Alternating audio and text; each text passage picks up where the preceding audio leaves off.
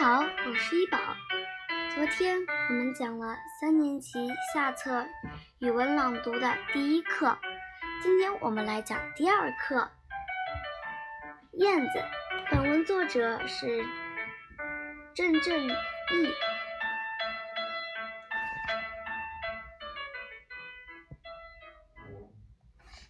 二，燕子，一身乌黑的羽毛，一对轻快有力的翅膀。加上剪刀似的尾巴，凑成了那样可爱的、活泼的小燕子。二三月的春日里，清风微微地吹拂着，如毛的细雨由天上洒落着，千条万条的柔柳，红的、白的、黄的花，青的草，绿的叶，都像赶集似的聚拢来。形成了烂漫无比的春天。这时候，那些小燕子，那么伶俐可爱的小燕子，也由南方飞来，加入这光彩夺目的图画中，为春光平添了许多生趣。小燕子带了它那剪刀似的尾巴，在阳光满地时，斜飞于旷亮无比的天空。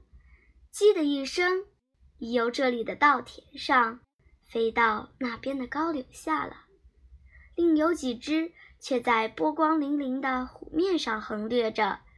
小燕子的翼尖或颈尾偶尔沾了一下水面，那小圆晕便一圈一圈的荡漾开去。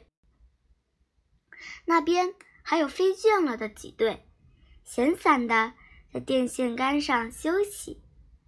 嫩蓝的春天，几只木杆，几横细线连于杆与杆之间，线上停着几个小黑点，那便是燕子。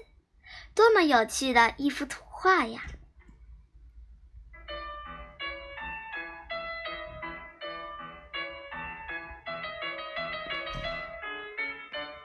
好啦，今天就把第二课给你们讲完了。这篇。课文有一个要求，就是要把第一到三自然段要背诵哦。你会背了吗？可以在评论区告诉我哟。我们明天讲的课文就是三年级下册的第三课，叶圣陶写的《荷花》，期待哦。我们明天见，拜拜。